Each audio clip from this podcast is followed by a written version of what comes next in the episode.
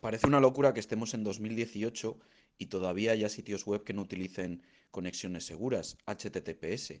Y la verdad es que durante años la mayoría de las páginas web no lo han usado y hemos podido ser víctimas de que nuestros datos hayan sido interceptados por terceros. Recordemos que si una página web no utiliza HTTPS, uno, no podemos saber si el destino es el que dice ser esto es que si, por ejemplo, utilizamos y, accedemos a la página de un periódico, no podríamos saber si realmente ese contenido nos lo está mandando el servidor del periódico o alguien lo ha interceptado.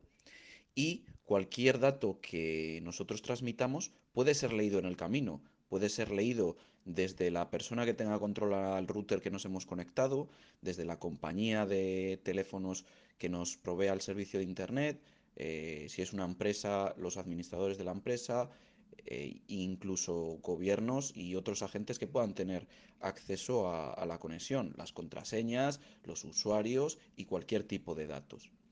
Eh, por suerte, muchas organizaciones, entre otras Electronic Frontier Foundation y Mozilla, están haciendo una campaña para que todas las páginas sean HTTPS. ¿Y de qué forma? Bueno, pues hay dos formas.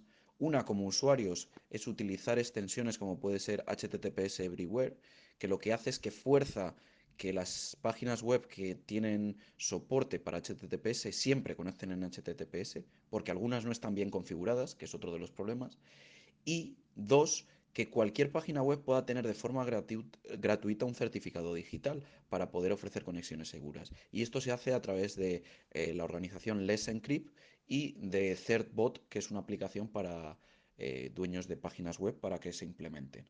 Entonces, eh, yo creo que es muy importante, sobre todo que si somos dueños de algún sitio web o que visitamos algún sitio web que no tiene aún conexión segura, se lo hagamos saber que es muy, muy fácil eh, activar esta, esta protección.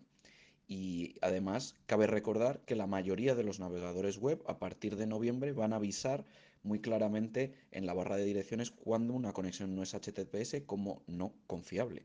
Entonces hay que ponerse las pilas.